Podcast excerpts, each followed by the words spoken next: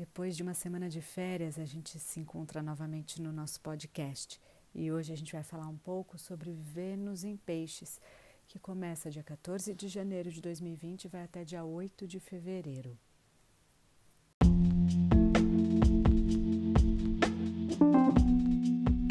Olá, esse é o podcast Tem Sentido Isso? Eu sou a Michele e vocês são muito bem-vindos. Esse encontro de Vênus no signo de Peixes é muito bom, porque o signo de Peixes é muito romântico, tem muito romantismo e sensibilidade, né? E agora recebe aí é, em sua casa o planeta do amor e da beleza.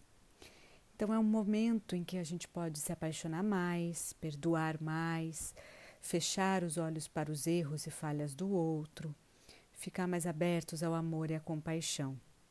Mas cuidado! Quando a gente fala de fantasias, a gente pode trazer das profundezas do nosso oceano psíquico, desde as mais belas criaturas até os monstros mais terríveis. Então a gente pode idealizar demais, a gente pode ver coisas onde não existem ou não ver coisas que estão bem na nossa cara. É possível sentir mais afeto e amorosidade no ar, mas a sensibilidade pode também estar à flor da pele, trazendo um pouco de irritabilidade, de frustração quando os sonhos não são realizados ou quando as coisas não saem do jeito que a gente quer. Aproveita esse momento para ser mais atraída pelo belo, pela arte, pelo amor, pelos sonhos. Partilhe com alguém seus anseios espirituais, liberte sua alma e seu coração, chore se você tiver que chorar, porque peixes é de água, muitas lágrimas podem, podem vir com a sensibilidade à flor da pele. De repente, aquela lágrima pode surgir sem que a gente controle e escorrer, é, desde é, ouvir uma poesia, ou ver uma propaganda bonita, ou até ouvir uma música conversar com alguém, ver um filme ou até mesmo de tristeza. Né? Então a gente não tem muito controle sobre o que as, coisa, as coisas que vão acontecer, a gente só vive. Existe em todos nós uma tendência à ilusão e à desilusão. E com Vênus em Peixes, talvez tenhamos que manter a consciência em alerta para não cairmos em tentações, ou por outro lado, não achar ninguém que caiba na nossa lista de idealização do, né, do amor ideal. Lembre-se sempre: o amor é construído dia a dia. O amor real, verdadeiro, não é aquele que aparece em redes sociais. É aquele que precisa de acordos, de ajustes, tem conflitos, podemos reatar, podemos brigar, chorar, abraçar, acolher. O amor acorda descabelado pela manhã e tem olheiras de cansaço no final do dia. Ele se preocupa com o outro e com a conta bancária, às vezes parecendo que um está na frente do outro, mas de repente vem um abraço ou um cobertor quentinho quando a gente está com frio no meio da noite. Para manter um relacionamento saudável, temos que cuidar da imaginação fértil, da intuição e das fantasias para que as percepções distorcidas e perigosas não afetem aquilo que está sendo lentamente construído e edificado. Aproveita esse momento ainda para construir sonhos com seu parceiro ou com sua parceira.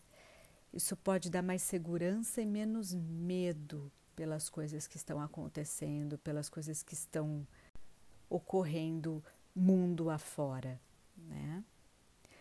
E uma coisa muito importante também é a gente respeitar as necessidades do outro, né? Porque peixes também indicam uma necessidade de introspecção, de recolhimento. Então, quando o outro se sente mais numa vontade de ficar sozinho, de ficar mais introspectivo, respeite essa necessidade do outro. Não fica perguntando o que foi, o que você tem, o que aconteceu, é comigo. A gente tem, um, as mulheres principalmente, né?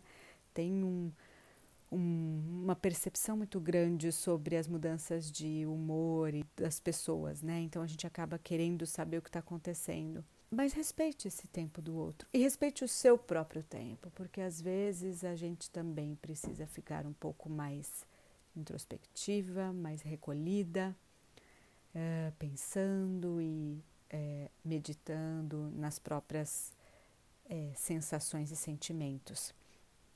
E assim, quem sabe a gente não se recicla e não se renova para um próximo encontro com o outro.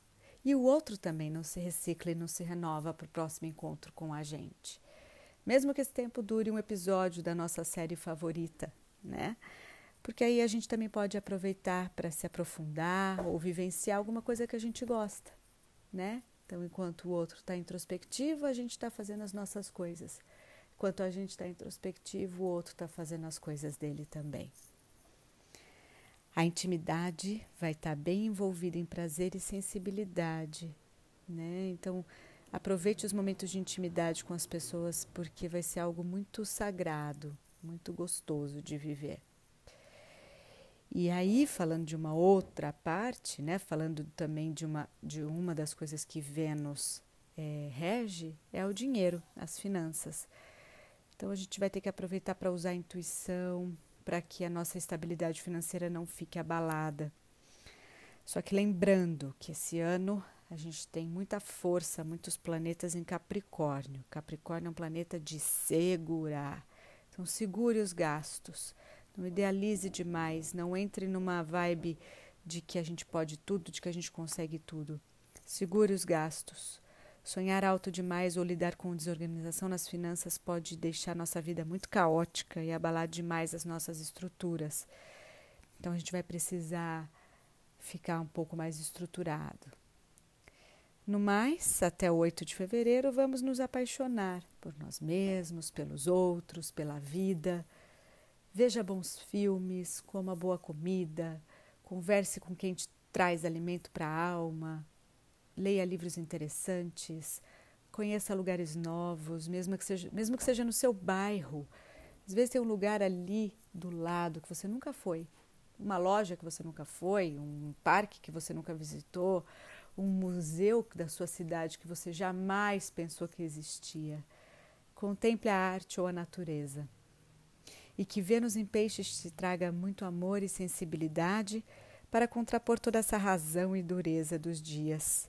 É isso por hoje.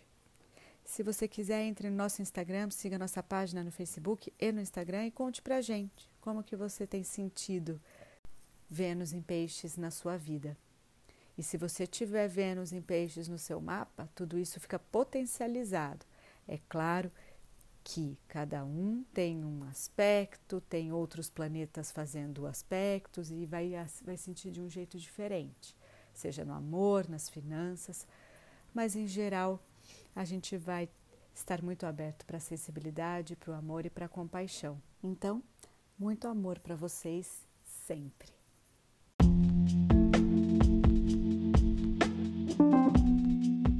Esse foi mais um episódio do Tem Sentido Isso?